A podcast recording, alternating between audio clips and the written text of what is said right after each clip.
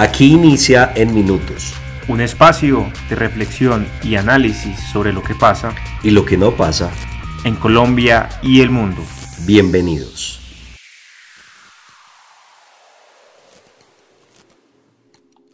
En un país como Colombia, digamos que nada está culminado, nada está, digamos que concluido y sobre todo cuando miramos aspectos sociales, la educación en Colombia merece una reflexión profunda. El sistema de justicia merece unos cambios y unas transformaciones importantes. Y cuando hablamos de salud, definitivamente tenemos que hablar de cambios, de ajustes, de, transformaciones. Independientemente del enfoque, algo hay que hacer en salud en el país. Sí, yo creo que sí hay un consenso de lo que ha pasado este mes desde que se publicó el borrador de reforma de salud. Bueno, el borrador para muchos y para el gobierno es la reforma es que precisamente eso, que hay que hacer ajustes, mm, ajustes, pero no desbarajustes, como diría un amigo nuestro que se llama Álvaro Uribe Vélez. Eh, Pensé que era el otro amigo que estuvo en un episodio que le cortaron la cabeza por, por supuestamente filtrar un documento con sus objeciones a la ah, reforma. Él, él, también diría eso, pero, pero sí, como todo, el partido de la U, el liberal, el conservador, todos saben que, que hay que hacer ajustes, pero el problema es cómo y qué ajustes. Sí, y, y, las opiniones están muy divididas, porque para el común denominador yo creo que muchos no se sienten a gusto con la atención, con la respuesta de las EPS a ciertos tratamientos, pero hay encuestas que se han revelado a propósito de la reforma a la salud, donde manifiestan que dos de las terceras partes... Eh, tres Tres de cada cinco. Tres de cada cinco, eh, siete de cada diez colombianos manifiestan estar a gusto con, con, el sistema de salud. Entonces yo creo que eso, bueno, eso presenta una dicotomía y en últimas, pues estamos hablando de un nuevo gobierno con una agenda reformista de cambio y creo que uno de los intereses es sacar eso adelante, ¿no? Mira, mira que si uno ve esa, esa encuesta Inbamer, con, porque salió a, principios de febrero, uno cuando la ve con más lupa, uno identifica que, que lo que quieren los colombianos quieren cambiar el sistema de salud, pero no se sienten a gusto con un sistema de salud público. O sea, ese es la, el matiz. Exactamente. Y, que, y que ha sido una de las, digamos, de, de, las puntas de lanza de esta reforma que tanto ha generado polémica en el país y que eh, a muchos sectores los, los lleva a pensar en lo que fue el sistema que existió hasta los años 90 en cabeza del Instituto de Seguro Social. Ahí mismo identifican eso y las experiencias no fueron buenas. Y también otros, otros casos como el caso del FOSIGA. Esto lo cita Alejandro, Alejandro Gaviria, flamante exministro de Educación, que era como cuasi ministro de Salud. Él cita estos ejemplos un poco mmm, malos, sí, en unos casos digamos que no fueron que no, que no fueron una buena experiencia del manejo de los recursos públicos a través pues, de fondos pues, de, de instituciones públicas. Entonces él habla del FOSIGA, que, fueron, que fue una atención a desplazados del 2001, y también habla del Seguro Social del 96. Y cita también todos los carteles o cárteles los oligopolios de la hemofilia, del VIH, de los enfermos psiquiátricos, etc. O sea, lo público per se tampoco es la salvación, como tampoco es la salvación lo privado per se, sino cómo, ¿cierto? ¿Cómo se hace esa, esa unión? ¿Cómo se, se, encuentran esos, esos dos modelos y finalmente pues tiene que haber un, una prioridad y es el bienestar de, de los colombianos. Como se pueden dar cuenta, nuestro tema de hoy es la salud, pero no solo la reforma a la salud. Con nuestro invitado hablaremos acerca de la salud desde la percepción de lo local, es un invitado local, con una mirada muy interesante también sobre la reforma, pero sobre todo la relación que existe entre la salud y los políticos. ¿De qué se enferman los políticos? ¿Se enferman de algo en específico? ¿O o puede ser un enigma, no sé, eso lo queremos resolver alrededor de... Lo queremos resolver con este episodio. Así es, bueno, esperemos que lo disfruten como nosotros lo disfrutaremos y bueno, un abrazo. Un abrazo.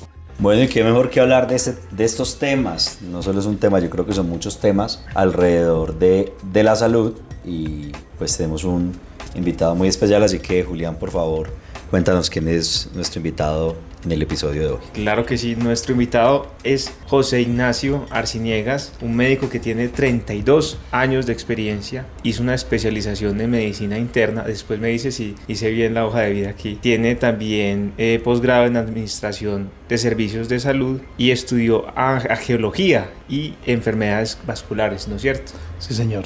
¿Qué más tiene de estudios por ahí guardados? no, no. Sí, no, son no. verdad. Ay, sí, esos, son, esos sí son de verdad. Sí. Doctor, bienvenido. Bueno, pues ¿Cómo va todo? Mucho trabajo, cuéntenos. primero que todo, muchas gracias por esta invitación. Los médicos somos muy reacios a este tipo de, de encuentros porque pensamos que no tenemos mucho que contar, pero pues yo les agradezco ese interés y, y esta oportunidad y espero que esta conversación sea amena y entretenida y, y que ustedes puedan solucionar las dudas que tienen. No, muchas dudas. Y además que mm, antes yo creo que los médicos tienen mucho que, que decir. Por ahí estábamos hablando off the record. Estábamos conversando un poco algunas frases interesantes que hay sobre la medicina. Por ejemplo, una que dice José Naroski, un escritor argentino.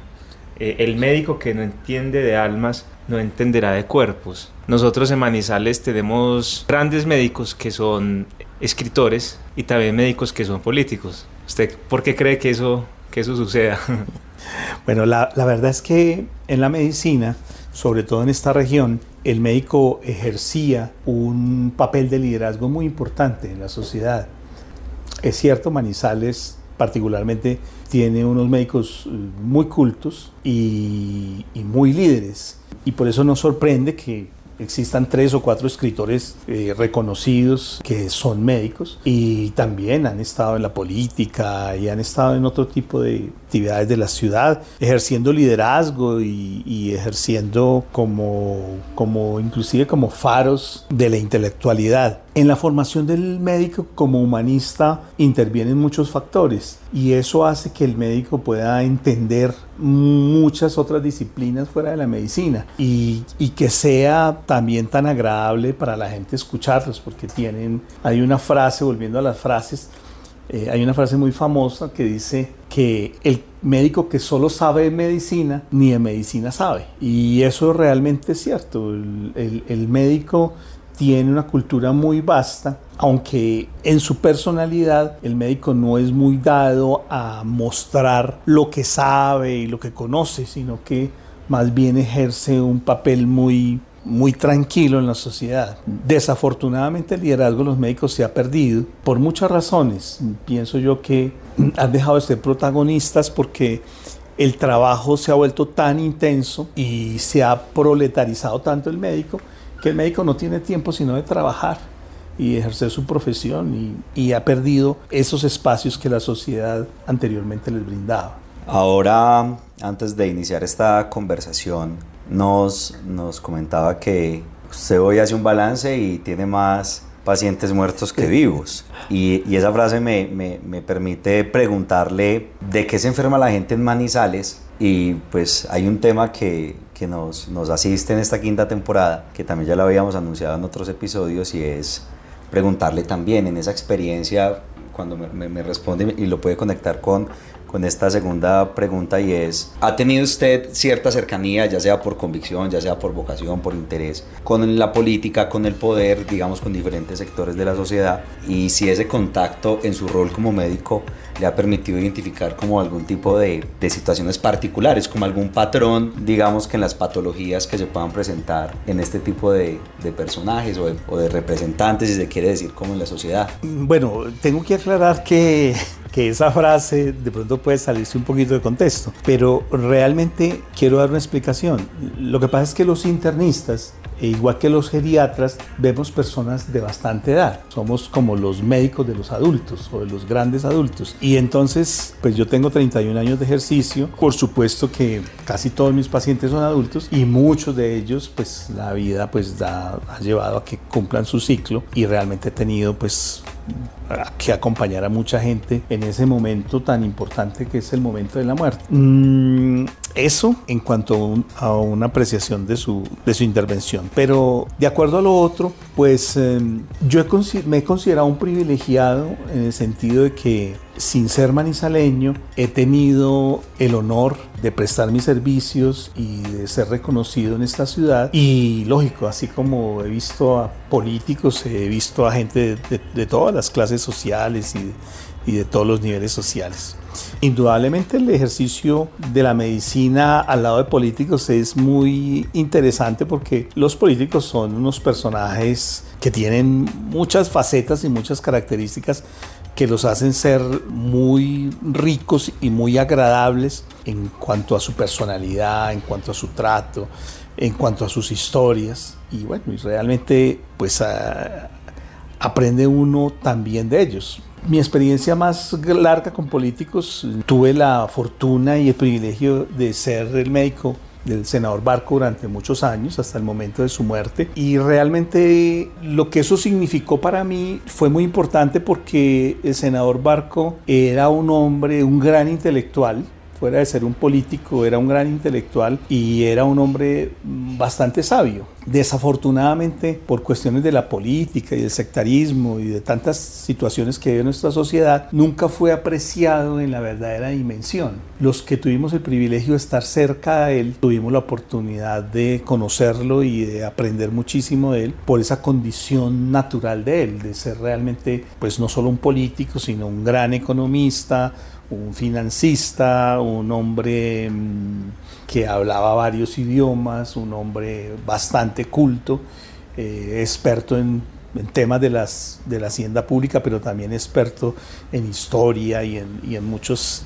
Entonces era, era una persona que le brindaba a uno además mm, conocimiento. Estar cerca del poder es, es muy interesante porque pues las personas que están en el poder tienen una dinámica de vida que para los que no somos cercanos a él, pues nos genera curiosidad y nos genera atención. Pero en la realidad son personas comunes y corrientes, inclusive son personas eh, como todos los seres humanos, con momentos de fragilidad y momentos de, dificultades. Pero realmente no hay, no hay mucha diferencia con, con un paciente normal.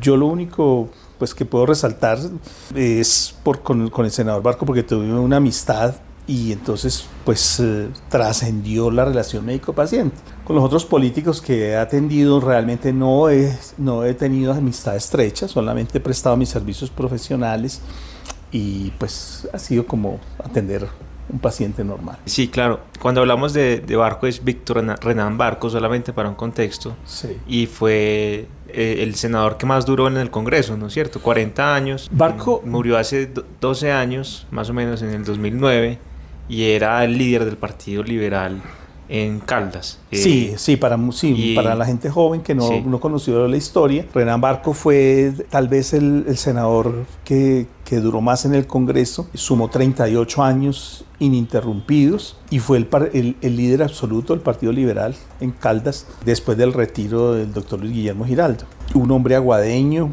un hombre aguadeño, sí. Nacido en Aguadas y que hizo su ejercicio político en La Dorada y un hombre muy apreciado en el Congreso de la República por, por su sabiduría, por su colegaje, un hombre que intervino en 17 reformas tributarias, considerado el padre del municipio colombiano y bueno, y muchas otras cosas que fueron muy, muy importantes que en mi concepto Caldas nunca apreció del todo y que el país inclusive está en deuda con el senador Barco porque en él han predominado sus escándalos en cuanto a la repartición de la herencia y, y ese tipo de cosas.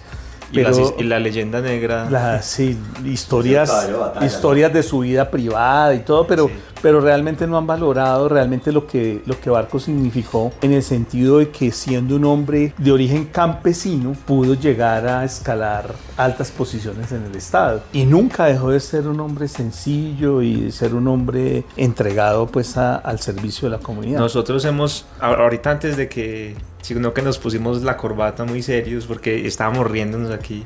Yo me estoy tomando una cerveza. Estábamos hablando mucho de la mente, de la relación de la medicina con la psiquiatría. Y, claro, un médico también debe conocer la mente. Y hablando de los políticos, ahí nosotros hemos conversado mucho que en muchos casos el poder se convierte en una droga, como en una droga para, para ellos, para los políticos. ¿Cómo, ¿Cómo usted ha apreciado eso? En general, no con Barco, sino con, con lo que le ha tocado eh, leer.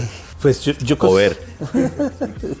pues yo considero que la formación del médico tiene que tener un gran componente humanista, porque pues lógico que la medicina es una profesión enteramente humanista. Eso es uno de los defectos de la formación actual del médico, porque el médico solamente está dedicado a su saber médico y a tratar de resolver el problema médico del paciente, pero los seres humanos somos una mezcla de cuerpo, espíritu y emociones, entonces no nos podemos desligar de eso. Si bien la psiquiatría se enfoca en el manejo de la parte mental de la gente, el médico sí tiene que tener una formación humanista que le permita conocer y determinar algunas cosas que su mente pueden, en su mente pueden afectar su cuerpo y viceversa. Algunas cosas de su cuerpo que pueden afectar su mente. Es muy importante y yo pienso que el éxito de un médico es esa conexión directa con el paciente y con las emociones de su paciente. Eso es fundamental.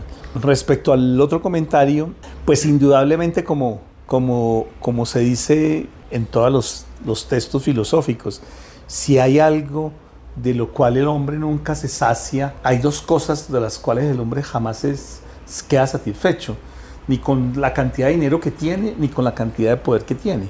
Una persona que es rica quiere ser más rica y una persona que tiene poder quiere tener más poder. Y eso hace que la, que la relación del ser humano con el poder sea tan conflictiva y tan difícil.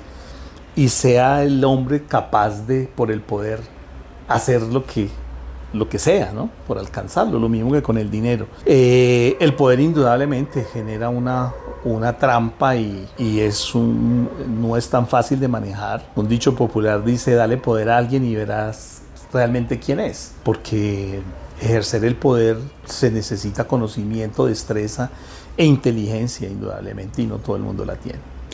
Queremos aprovechar esta oportunidad con el doctor Arciniegas para hablar pues, de un tema que está muy fuerte en la agenda, un tema candente, como lo es la reforma a la salud. Pero yo antes quisiera, quisiera hacer una pregunta, aprovechando lo que nos cuenta alrededor de su experiencia como médico y en atención, digamos, como a estos pacientes, usted nos aclara que, que, que eh, no son, digamos, el, el, paciente diferente, es un ser humano, obviamente, con, con todas las, las, situaciones naturales que se presentan, digamos, en, en la existencia misma, ¿no? pero querría rescatar algo de ese elemento que usted nos mencionaba y, su, y esa relación con, con el senador Barco en su momento. ¿Le tocó usted los últimos momentos de vida de, del senador en términos médicos y en términos personales? O? Sí, sí, sí, yo lo acompañé. Yo lo acompañé en sus últimos, en sus últimos momentos. Él, él decía en los discursos varias veces que, que la, la, muerte no me coja lejos del doctor Arciniegas.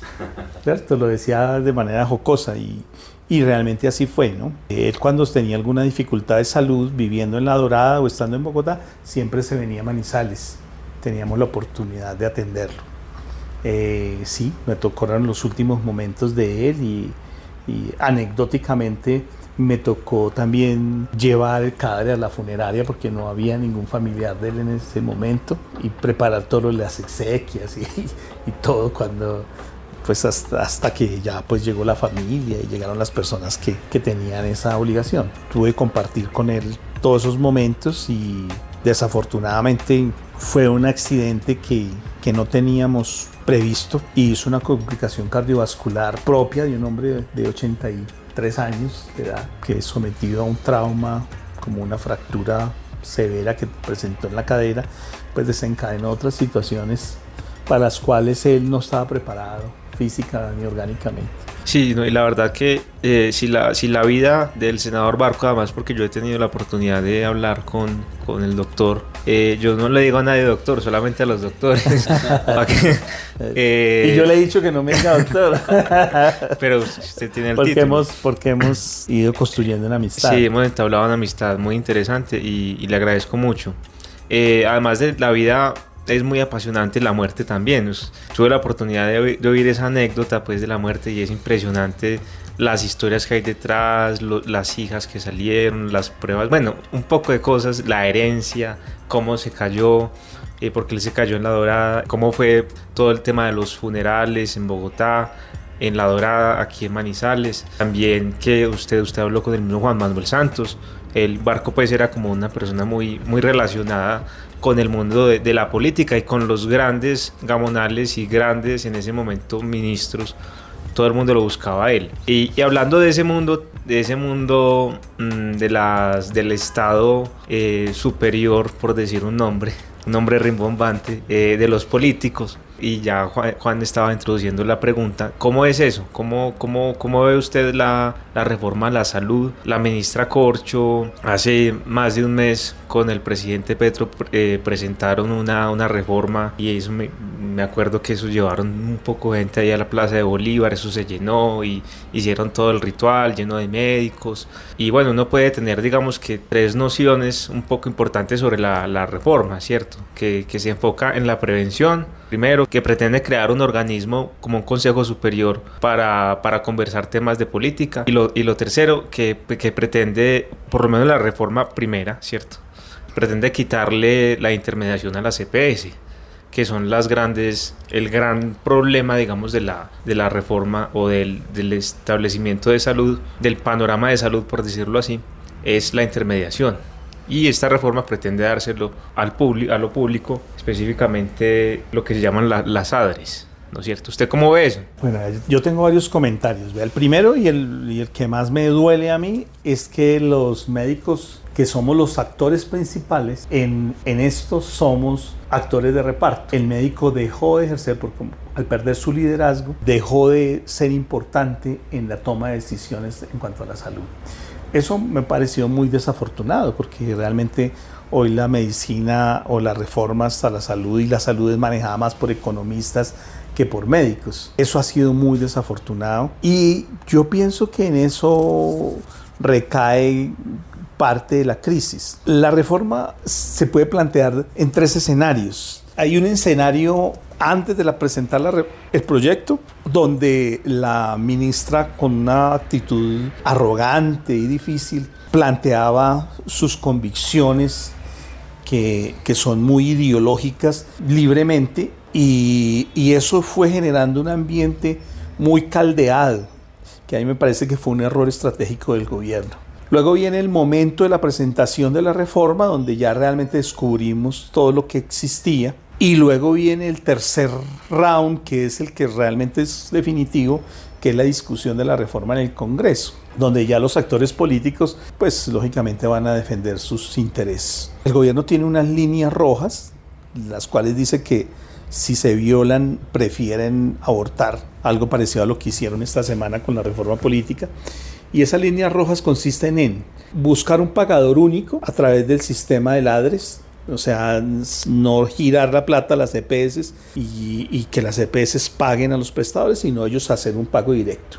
Que a mí en cierta forma me parece que es acertado porque es un dinero que da la vuelta muy, muy larga y, y los prestadores son, reciben tarde, tardíamente los recursos. El otro, el otro aspecto es el aspecto de la medicina preventiva, que indudablemente las EPS han dejado, no le han prestado mucha atención a la prevención, pero no porque no lo quieran hacer, ni porque no lo puedan hacer, sino porque realmente en el contrato eh, realmente no hay recursos para, para la prevención. Colombia no ha tenido nunca recursos eh, suficientes para la prevención. Eh, nuestra medicina ha sido una medicina inmediatista y, re, y, resolutiva de la enfermedad. Nunca se ha pensado, nunca, nunca hemos tenido esa concepción de la prevención de la enfermedad. Solamente en niveles altos de la sociedad y en la gente que tiene medicinas prepagadas y todo eso, la gente ejerce ese trabajo. Pero en el, en, en la, eh, popularmente no existe medicina preventiva. Y el tercer aspecto importante que el, que, el, que el, gobierno resalta, o como caballito de batalla, es el mejoramiento de las condiciones económicas y laborales de la gente que está prestando los servicios de salud. Y esos son tres aspectos en los cuales se llegó a acuerdos con los partidos políticos. Y yo creo que esos tres aspectos indudablemente van a pasar en Congreso, porque son cosas como muy lógicas que no tienen mayor discusión y, que realmente son benéficos. Ya vienen otros aspectos muy complicados como es la organización, como la formación o la creación de, de, estos centros para atención primaria, hablan de 8.000 centros, y viene toda esa creación de la burocracia y de ya la, la prevención en casa, que es una idea del presidente, que yo creo que en el fondo lo que busca realmente es una, es una participación en política y fortalecerse políticamente los movimientos de izquierda. Yo creo que eso no, no va a pasar porque los partidos políticos ajenos a la izquierda, pues no van a permitir que la izquierda se meta en las casas a adoctrinar a la gente. Es decir, doctor, que de acuerdo con, con, con la mirada, el análisis que usted ha hecho de, de, la discusión y bueno, el vaivén que ha tenido este asunto de la reforma política, no va a tener el mismo futuro la reforma política como lo mencionó. Es decir, van a pasar algunos elementos que se han planteado y otros no van a pasar, o el gobierno puede en algún punto decir o sacar el argumento que sacó con la reforma política de si no tiene como el espíritu progresista, la reforma no iría. El, el, presidente la semana pasada y la ministra hablaron de eso, pero yo creo que esas son las tres líneas más importantes. Eh, ellos ya también hablan de, de, crear unos, unos centros administrativos de ladres regionales y un pagador único y una cantidad de burocracia que yo creo que no se va a permitir. Pues pienso yo que en la discusión va a ser difícil. Dicen de en este momento hay una protesta de, de los partidos políticos porque dicen que no esos acuerdos que se hicieron con el presidente, la ministra no los, ha, no los ha querido respetar y que la discusión que se está haciendo en la, en la Comisión Séptima de la Cámara es el texto exactamente como se presentó. No ha habido ninguna reforma. Eso va a ser muy largo porque ya en este momento hay como siete reformas presentadas. Hay que analizarlas todas. Se van a crear unos comités de análisis regionales y, y una cantidad de foros y yo creo que esa discusión va a sobrepasar el año y yo veo que los tiempos no van a dar. Yo no soy muy optimista de, de, de la reforma, no creo que vaya a pasar. Creo que las, las tres líneas que han definido son importantes, pero, pero yo veo que esa discusión apenas está empezando y, y no sabemos a la hora de, puede que en el primero, segundo, tercer debate pasen, pero ya en forma definitiva, eh, como pasó con la reforma política, ya los intereses personales se imponen sobre, sobre, sobre cualquier otra cosa y, y ahí sí se van a ver en cuarto, quinto, sexto debate qué es lo que realmente lo que va a quedar. A propósito de la figura de la ministra, eh, que por cierto estuvo muy, muy presente en la, en la agenda mediática del país, pero por estos días seguramente hace parte de la estrategia, la retiraron, ya no está, digamos que en grandes discusiones. Usted mencionaba el papel de ella, mencionaba la palabra ideologizada. Y seguramente no solo pasa con ella, pues también es una característica de muchos de, las, de, muchos de, de los, los, miembros de los del, ministros, del sí. gabinete y de los ministros del, del, actual presidente. Y antes de, de empezar esta conversación, hablábamos de algunos ejemplos cercanos ¿no? de gobiernos progresistas que llegan al poder con unas banderas presentando los, los supergabinetes como técnicos, pero resulta que muchas veces lo político sobrepasa lo técnico. Yo lo he mencionado en otros episodios y lo he comentado también a Julián. Eso termina siendo una especie de sofisma. ¿Usted cómo, cómo, cómo lee eso? ¿Será que ese gabinete técnico eh, se mantiene, no logra mantenerse? Quizás lo que pasó con Alejandro Gaviria y puntualmente con la ministra de Salud. ¿Será que ¿Se mantiene, no se mantiene? ¿Va a lograr sacar esa reforma? Yo creo que la estrategia fue equivocada. A la ministra se le notaba lo mal que, que se sentía con las EPS y la forma como los, los, la, las atacaba directamente. Yo pienso que fue un enfrentamiento que no se había debido dar desde el comienzo. Y eso es lo que está pasando. Ya la tienen más calladita y indudablemente se descuidaron muchos aspectos del ministerio del punto de vista técnico por estar pendientes de una, de una pelea que aún no había empezado. Entonces yo pienso que se perdió mucha energía allí. Lo que pasa es que la política es un arte y se necesita estrategia y conocimiento. No solamente tener las ganas y el deseo, sino que el verdadero político, y ustedes que son politólogos, yo creo que el verdadero arte de la política es la negociación, es poder llegar a negociar y poder llegar a estar de acuerdo, hacer acuerdos en cosas fundamentales. Y hoy el, el, el país y el mundo no tolera prácticamente una imposición. Todas las cosas hay que discutirlas. Y esas posiciones mm, en un gobierno democrático son muy desgastantes ahí lo está viendo y el presidente lo está viendo. Y, y, ya tomaron decisiones como en la reforma pensional y como en la reforma laboral que no hicieron tanta, tanto desgaste mediático, manifestaciones públicas, no, hicieron una cosa muy presentaron su proyecto y ese proyecto va a ir a la... porque realmente indispuso muchísimo la, situación de, la salud. Y lógicamente los intereses económicos que hay alrededor pues son 70 billones de pesos que, que tienen muchos intereses.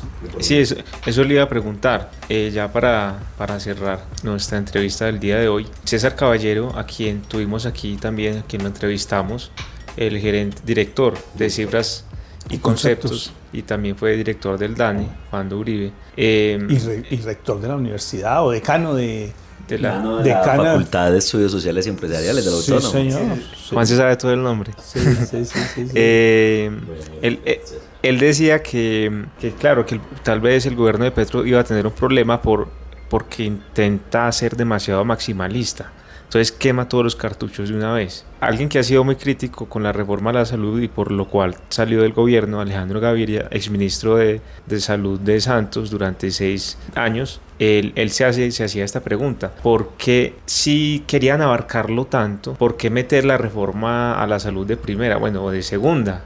Porque fue la segunda, pues que que prácticamente sacó la surgió como protagonista. La primera fue la de la tributaria, la reforma tributaria. La tributaria y como la que la segunda o la tercera, pero siempre ahí salió con mucho protagonismo la reforma a la salud. ¿Por Bueno, qué? Por, desgaste, por, yo porque si es tan, tan desgastante, ¿por qué sacaron esa de Yo- primera? Yo, yo lo hablo desde una experiencia pasada, porque apenas están conformadas las mayorías quizás, digamos, y, y que ese capital, el concepto de gobernanza, ¿no? De gobernabilidad, digo, porque digamos que la gobernabilidad está reciente, aún no, no se ha desgastado, porque es un gobierno que tiene una buena popularidad. ¿Qué cree usted, doctor, al respecto? Sí, mm, me- a- ahí hay una teoría, es que el, el primer año, el primer año de los gobiernos es una luna, una luna de miel, tanto con la opinión pública como con, como con las coaliciones. Y yo creo que lo que querían era aprovechar esa luna de miel. Pero desafortunadamente le hicieron una antesala tan crítica y tan difícil. Y el tema de la salud es tan pues que nos toca tanto a todos y los intereses que se mueven son tantos y tan grandes que hizo que el protagonismo fuera muy importante. Yo creo que el objetivo, como se ha hecho en Cuba y en los países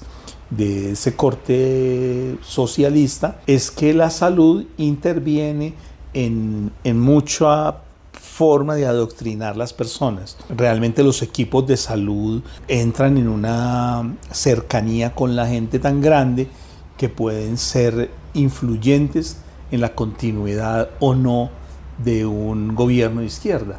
Entonces yo creo que por eso le dedicaron tanto tiempo, pero no les va a quedar, no, no va a quedar fácil hacer esa transformación como está planteada. Yo pienso que que Colombia no necesitaba una reforma a la salud, sino simplemente, como, como lo planteó el mismo ministro Gaviria, con el cual yo estoy de acuerdo, era imponer un sistema de prevención y promoción. Eso no tiene, es, es adicionárselo al sistema para mejorarle el sueldo a los médicos que estamos tan mal remunerados. No es necesario hacer una reforma, es simplemente hacer un decreto, así como como hicieron cuando mejoraron los salarios de los profesores o de los jueces. Eso, eso, no tiene absolutamente, ya de hecho en el año 94 habían hecho un, un mejoramiento de las escalas salariales de los médicos. Entonces, realmente no se necesitaba, no se necesitaba hacer una reforma. Pienso que era un desgaste muy grande. Es cierto, los gobiernos de corte socialista o izquierda quieren manejarlo todo y por supuesto quieren manejar el dinero. Y manejar 70 billones es muy atractivo. Pienso yo que, que eso es. No sé si estaré equivocado, pero pues esa es. Seguiremos muy atentos y seguramente en la dinámica porque pues digamos que el tema no va a ser de ahora, yo creo que va, vamos a seguir hablando de, de, estos temas, no solo nosotros, el país, ¿no? Pues yo creo que la salud es un tema fundamental. Yo creo que, que, ya llegó incluso la discusión, ya no es una discusión solo de círculos políticos o de medios de comunicación, sino que el ciudadano de a pie también debe estar planteándose sus, sus posiciones a favor y en contra, porque es lo que se, también lo que se ha encontrado. Hay unas cifras ahí que también encontramos alrededor de la percepción del sistema. Interesante la información que hay alrededor de eso. Sí, depende de quién haga la encuesta, ¿no? Si la, si la hace la NIF o la hace o la hacen los gremios, pues habrá un gran beneficio para las EPS. Y si lo hace el gobierno, pues también hay un descrédito de, la, Claro. de los EPS. Doctor Arciniegas, muchas gracias por, por esta conversación. Para nosotros eh, muy valioso poder contar con, con sus opiniones, con su visión del Muchas tema. gracias. Tantas anécdotas, yo creo que interesante rescatarlo. Yo no quisiera terminar este episodio de hoy, nuestro tercer episodio en nuestra quinta temporada, sin preguntarle por, por un tema que sé que le apasiona y es la, la cosa política. Este año es un año electoral, elecciones regionales, eh, hay mucha expectativa. Es decir, al respecto. ¿qué está pasando? ¿Qué? Ya para cerrar este episodio. Bueno, de- Además también teniendo en cuenta que ahí- se marca también la vena periodística que tiene usted con un episodio hace poco, también que nos cuente algo de eso si quiere. Y que el papá de, de José Ignacio también era periodista. Y también, de- periodista, ¿ustedes de dónde son? eh, Somos tolimenses. De Tolima, sí. Del Tolima. Bueno, ¿qué pienso yo? Yo, yo soy muy realista de la, de la situación. Desafortunadamente, el municipio y el departamento pasan por unos momentos muy críticos. Sus administradores realmente no han sido ni han tenido la capacidad que la cual confiábamos. Caldas ha perdido el liderazgo a nivel local y nacional. Nosotros llegamos a tener cuatro senadores Hoy en día solo tenemos uno y teníamos senadores con interlocución directamente al presidente, como Barco, como el mismo senador Omar Yepes, como el mismo doctor Luis Guillermo Giraldo, como Rodrigo Marín Bernal. Eran figuras importantes del Congreso. Pues ahora solo tenemos al doctor Guido. El doctor Guido no tiene una buena relación con el presidente, no pertenece a su grupo. Entonces la interlocución que tenemos en Caldas es realmente muy poca. Los cinco representantes a la Cámara tampoco tienen ninguna cercanía. El cercano a- al presidente supuestamente es el primo del alcalde, pero en su única intervención se puso a pedir unos puestos y pues queda completamente desvirtuado su, su protagonismo a nivel regional, pues se, se opaca. Eh, eso es muy preocupante para la región, una región con muchísimas necesidades. Eso por un lado. Por el otro lado, eh, desde el punto de vista mm, de los candidatos, por lo menos a la alcaldía no hay un panorama definido. Los grupos políticos, no hay un grupo político mayoritario. La caída del Partido Liberal, que era el, el partido más fuerte, que entró en desgracia con el caso de las marionetas del senador Mario Castaño, pues es algo que, que realmente nos, debe avergonzar al departamento. No hay un heredero de las ideas liberales. Realmente el liberalismo eh, se volvió como una, como una empresa de conseguir puestos y contratos y, y eso desvirtuó todo lo que se había hecho. El panorama es difícil, la falta de liderazgo es evidente, el fracaso del alcalde y el gobernador al, mando del departamento de la ciudad es contundente, la desconfianza y la frustración de los ciudadanos es evidente. No pasó nada con el programa de vivienda del gobernador, no pasó nada con, con- su otra bandera que era el aeropuerto. El alcalde pues no le queda bien hecho ni un andén. Es una situación muy, muy triste la de esta ciudad. Esperamos que surja un candidato que reúna las condiciones para sacar la ciudad adelante. No lo veo yo claro en el firmamento. Muy complicada la situación. No, no soy optimista en cuanto al, al, al- al proceso que se le viene políticamente a Caldas. El consejo, pues hemos visto un consejo demasiado mediocre. Es muy pesimista mi, y la asociación gremios industriales, políticos, no se ha podido consolidar y eso va a frenar el desarrollo de esta ciudad y este departamento. Si no tenemos un buen gobernante y unas fuerzas que nos unan en un objetivo común, no hay posibilidad de salir adelante. Vamos a seguir decadentes. Bueno, y la expectativa también de, del desenlace de, de ese proceso. Seguramente seguiremos conversando. Bueno, muchas gracias. Muchas gracias, doctor Arroyave. Muchas gracias, Julián. Literatura en la coyuntura. En minutos. Manizales en su ámbito literario tiene una particularidad y es que grandes exponentes literarios son al mismo tiempo médicos. Hablamos de Octavio Escobar, Orlando Mejía Rivera, Antonio María Flores, Gustavo López, entre otros, porque hay más. Tenemos esa extraña y rara condición. Como hoy hablamos de la reforma a la salud, quería compartir con ustedes una reseña que escribí hace ya un tiempo sobre un libro de, del maestro Orlando Mejía Rivera. El libro se llama El médico de Pérgamo y es una especie de autobiografía ficcionada sobre el médico históricamente más importante tal vez que es Galeno. Entonces voy a leer extractos de esa reseña publicada en mi blog julianbernalospina.com y empieza así.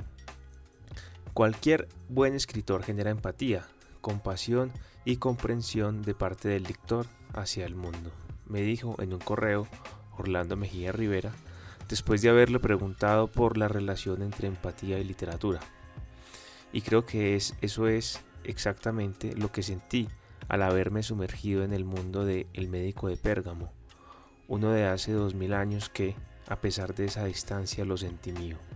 No importaron las referencias médicas y latinas, las citas en griego antiguo, los nombres de médicos, filósofos, emperadores, guerreros, esclavos. Había algo en esa prosa que Pablo Montoya ya consideró como eficaz, poeta profunda, erudita, que me asombró. Empiezo por esto. Nunca creí que me interesaría leer un libro sobre Galeno, aunque fuera una novela sobre él. No había sido importante para mí, era solo un sustantivo que podía reemplazar por el médico, tal vez para sonar más culto. Sin embargo, después de la lectura del libro, ahora me es cercana la afirmación de la relación estrecha entre amar el género humano con conocer los misterios del cuerpo a través de la medicina, sus fluidos más elementales, la diferencia de los huesos y de los nervios, los signos, los órganos, el significado de la triaca, el de la bilis, el del humor, el del siringotomo. Se me viene a la mente esa escena en que el emperador Marco Aurelio le decía a Galeno que él era el único filósofo de toda Roma, es decir, el único que sabía cómo poner en práctica los conocimientos y servirle así a la humanidad. También este segundo hecho, que se enuncia así, entre comillas, claro está que el alma también se manifiesta en los sueños y gracias a sus visiones podemos diagnosticar el exceso o defecto de la cualidad de los humores en los pacientes. Esto lo supieron los hipocráticos y el tratado sobre la dieta insiste en que el clínico debe saber interpretar estos avisos oníricos. Las fantasías del, alma se corresponden con las disposiciones del cuerpo. Cuando alguien sueña que vuela, la densidad de sus humores es ligera, pero si imagina que se encuentra hundido en estiércol, tendrá un exceso de bilis negra sin la cocción adecuada. Se trata hasta ahí llegan las comillas, se trata del vínculo de que el alma y el sueño y el cuerpo y la carne son un único ser. Tercero, la inteligencia manifiesta en los procesos científicos, la duda justa, la experimentación y la lucidez, con la disposición del azar. Esta ficticia autobiografía de Galeno conserva el espíritu de su autor, que se ríe al ser el artífice del mecanismo, pero con esa elaboración verosímil de los manuscritos traducidos es posible a lectores como yo, sin conocimiento clínico y escaso histórico, acercarnos al rostro de ese médico exuberante y humano que vivía por su vocación más allá de las ganancias, que entregó el conocimiento sin miramientos de las competencias profesionales, que demostró que el universo estaba en el útero de una cabra y que procuró la ilustración como un acercamiento a la virtud humana, enfrentándose a las élites corruptas, a los charlatanes mercaderes del cuerpo y a la milicia furibunda, pero con la complicidad de leales gladiadores, de esclavos que se volvieron amigos y de vecinos que se volvieron pacientes. En Minutos es un podcast que busca una mirada distinta de la política. Con interesantes invitados y diferentes análisis. Yo soy Juan Camilo Arroyave el man de las ideas. Yo soy Julián Bernal Ospina, el man de las historias. Yo soy Mariana Sánchez, la que hace magia con la edición.